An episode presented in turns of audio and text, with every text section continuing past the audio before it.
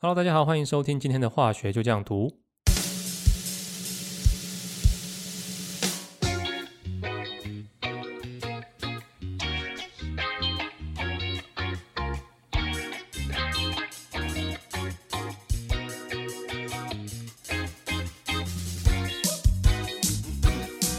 上礼拜提到我们一个物质的热含量，它是跟当下你的温度还有压力。以及你有多少的质量，它是有直接的关系。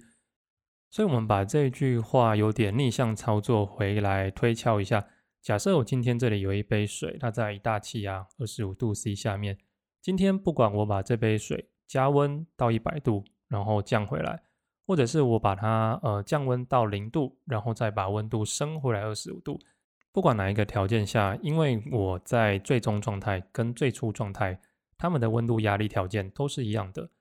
我们假设水没有蒸发哦，就水没有蒸发的状况下，那它的热含量呢，最终最终还是会回到它最一开始的状态。也就是说，它不管中间经过多少的升降温的过程，只要它最后回到最一开始的状态，那它的热含量就是没有变化的。那如果你到这边已经认可这样子的一个观念的话，那我们往外稍微延伸一下，我们延伸到化学反应式这个地方。在很多时候，化学反应的情况下，通常不是一步就可以做到你想要的东西，往往都要经过好几个步骤才能辗转得到你想要的东西。那这个过程当中呢，就好像是说你要从 A 地到 B 地，但是你们中间呢可能会有好几条路可以走，其中一条可能需要爬过一座小山，其中一条可能需要爬过一座大山。而且，当你以为结束了，后面还有一座更高的山。但是不管怎么样，最终呢，你们都到达了目的地。那这对应到化学反应里面呢，每一座山就好像是一个步骤一样，而这座山的高低呢，也暗示着你这一个步骤它所反应所需要的能量高与低。但无论如何，你们最后都到达了同样的地方。而我们刚才讲到，一个物质它的热含量只跟它当下的状态有关系，所以也就代表说，你这个化学反应是。它也只跟你最初以及最终它们物质当下的状态有关系而已。你中间不管经过多少困难，或是多简单的路径，跟你这条化学反应式它的反应热的多少一点关系都没有。那这样子的一个结论呢，在一八四零年的时候，一个俄罗斯的化学家叫做 Hess 提出了一个很有名的定律，叫做 Hess Law。台湾人把它翻作黑斯定律，或者是赫氏定律。那它不仅指出了一个热化学反应式，它的反应热的大小只跟它最初以及最终的状态有关系。那我们还可以进一步的延伸到，我一个化学反应式，它如果可以把它做相加减的话，它的化学反应热也是可以跟着做相加减的。也就是说，今天如果我想要知道 A 变成 B 它的反应热有多少，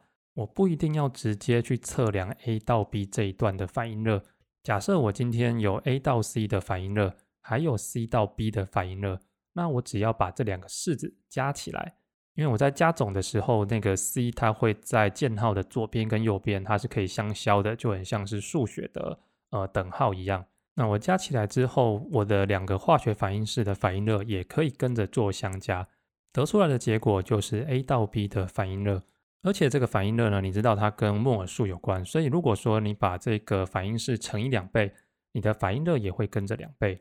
另外，当我们如果把化学反应式倒着写的时候，因为我们的化学反应是逆向进行的，所以原本你是吸热就会变放热，放热就会变吸热，所以你的化学反应的呃反应热就是同值一号这样子去操作。所以你发现到赫氏定律的出现，它给我们一个很方便的工具。我们面对一个未知的化学反应式，我们不一定真的要去做实验才能够知道它的反应热有多少。所以这听起来就超方便的，我可以不用到实验室里面弄的要死要活，还要洗一堆东西，然后实验还不一定会成功。结果其实我只要在纸上稍微推敲一下，拿既有的反应式去把它算出来，就可以得到我想要的结果。又换句话说，假设我有一个充足的资料库，它记载了一堆反应它的反应热，那我之后只要遇到任何一个新的化学反应式，想要知道它到底是吸热是放热，然后吸多少放多少。我只要透过这个资料库掐指一算，我就可以从已知的反应式还有反应热，然后经过呃代数的相加减，各种线性组合，推到一个我现在想要知道未知的全新的化学反应式，还有它的反应热会是多少。那这个资料库呢，最有名的不外乎是我们在高中的时候会学到的，呃，标准摩尔生成热以及标准摩尔燃烧热。我们先从标准摩尔生成热来讲，我们知道每一个反应热的背后都代表着一个式子嘛，一个反应式。那我标准摩尔生成热要怎么写？因为毕竟它是一个大家共同的名词，所以它的定义要非常的严谨。它要确保说，当我讲到标准摩尔生成热的时候，你写出来的式子跟另外一个人写出来的式子，它们都要一样。那标准摩尔生成热的定义是说，在一大气压二十五度 C 的时候，我如果要生成一摩尔的某一个物质，那我反应式箭号的右边就是摆这个一摩尔的物质，那左边是摆什么东西呢？左边就摆着。这个物质每一个原子，它在这个温度压力条件底下，它元素单质的状态。我们在早期的集数呢，有提到元素单质这样的名词，我们终于在这个地方又再次跟它见面了。它代表着我的这个纯物质呢，它里面所含有的原子只会有一种。比如说氧气 O2，它的组成只会有氧原子，或者是钻石，它里面只会有碳原子，这个都会叫它元素单质。那我们举一个实际的例子来讲。假设我们今天要知道，呃，葡萄糖的摩尔生成热和标准摩尔生成热，它代表着在一大气压二十五度 C 的时候，我的这个反应式的右边摆的是一摩尔的葡萄糖。那反应式的左边呢，我们知道，呃，葡萄糖的化学式叫做 C 六 H 十二 O 六，所以它有碳、氢、氧三种原子。那反应式左边就放着这三种原子呢，在呃一大气压二十五度 C，它们元素单子的时候的状态，而且是最稳定的状态。所以你会放六个碳原子、六个氢气，还有三个氧气。那你在写热化学方程式的时候，记得要标上它的固态、液态、气态，因为它会影响到它的热含量有多少。那特别注意一下，这边写六个碳呢，它是六个碳原子，就是石墨那个碳原子，而不是写钻石，因为它是要最安定的元素态。那通过这样子的步骤，你就可以如法炮制去呃写其他的生成热的方程式。比如说，你还可以写二氧化碳的摩尔生成热，也可以写水的摩尔生成热。当你的生成热资料库越来越齐全的时候，我们发现到任何一个化学反应式都可以把它写作生成物的生成热总和减掉反应物的生成热总和。再一次哦，生成物的生成热总和去减掉反应物的生成热总和，也就是大家很耳熟能详的生生减反生。所以今天，如果你想要知道，呃，葡萄糖燃烧变成二氧化碳加水，它的反应热有多少，我不一定要真的去拿葡萄糖烧，然后去测它的反应热。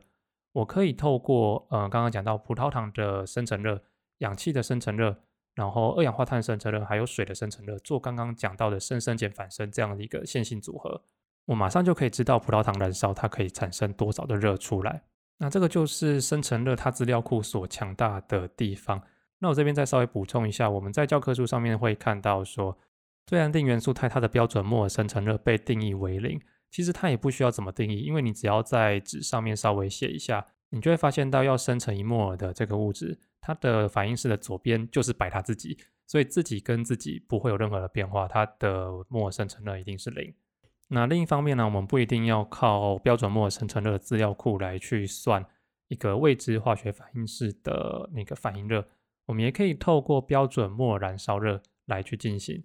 那标准摩尔燃烧热呢，它的定义是说，你的一摩尔的物质，它在呃一大气压二十五度 C 的时候完全燃烧，它所放出的热量是有多少？那你可能要稍微留意一下一个小细节，我们这里讲到的是完全燃烧。所以我们在讲碳的摩尔燃烧热的时候，它的反应式的右边一定是放 CO2，就是 C 加 O2 变成 CO2，它不会有不完全燃烧的状况，不然它就会发生一个状况，就是你写的燃烧热方程式跟我写的燃烧热方程式两个人不一定会是一样的。那另外一个细节也可以再注意到，因为它是燃烧，燃烧必定会放热，所以这个 delta H 一定会是一个负值的状况。啊，这个有点类似刚刚讲到的生生减反生。如果我们是从燃烧热的资料库来出发的话，就是反应物的末燃烧热总和去减掉生成物的呃末燃烧热总和，也可以得到这一个化学反应式的反应热，也就是所谓的反燃减生燃。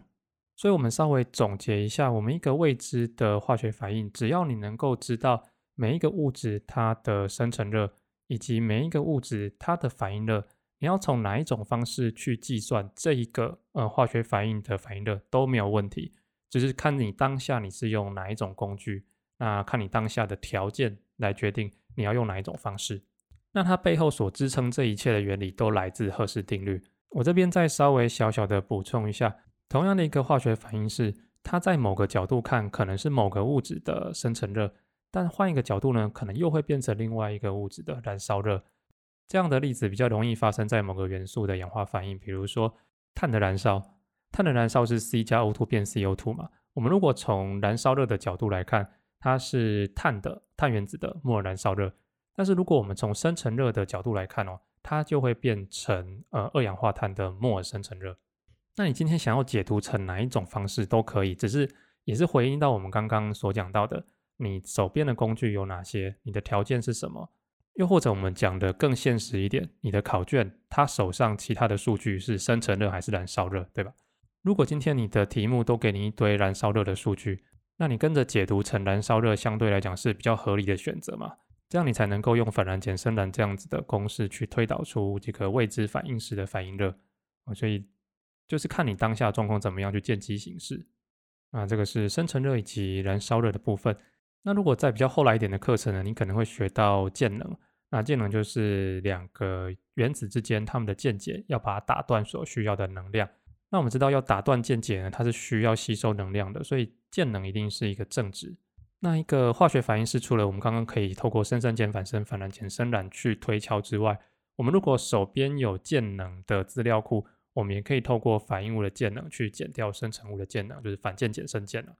也可以透过这样的方式来把它计算出来。所以你会发现到一个化学反应是它的反应热有多少，那它可以透过好几种方式去把它计算出来。不过最重要的啊，还是要理解到这一切的背后有赫氏定律支撑嘛，所以。如果你手边已经有其他反应热的数据，还有反应式，能够透过加减乘除这样子的组合，然后创造出你最后想知道的这个反应式，那就不需要去拘泥生生减反生、反燃减生燃、反键减生键这些公式化的计算。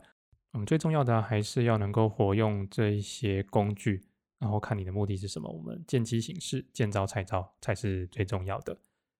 那我们今天分享了差不多就到这一边。我们今天做这个主题啊，主要是我在网络上看到。呃，曾经有一些同学发问到，呃，他在做反应热计算，生生减反深反燃减深蓝是什么意思？他要怎么用？那希望今天这样一个集数呢，有帮助到想要理解这一块在做什么的人。喜欢我们节目的话呢，不要忘了在 Apple Podcast 留下五星的评价。有想要对我说的话呢，也可以在上面留言。Spotify 的部分也欢迎留下五星的评价。如果说有对我想说的话，我会把它公开推出来。那我们就下次见啦，拜拜。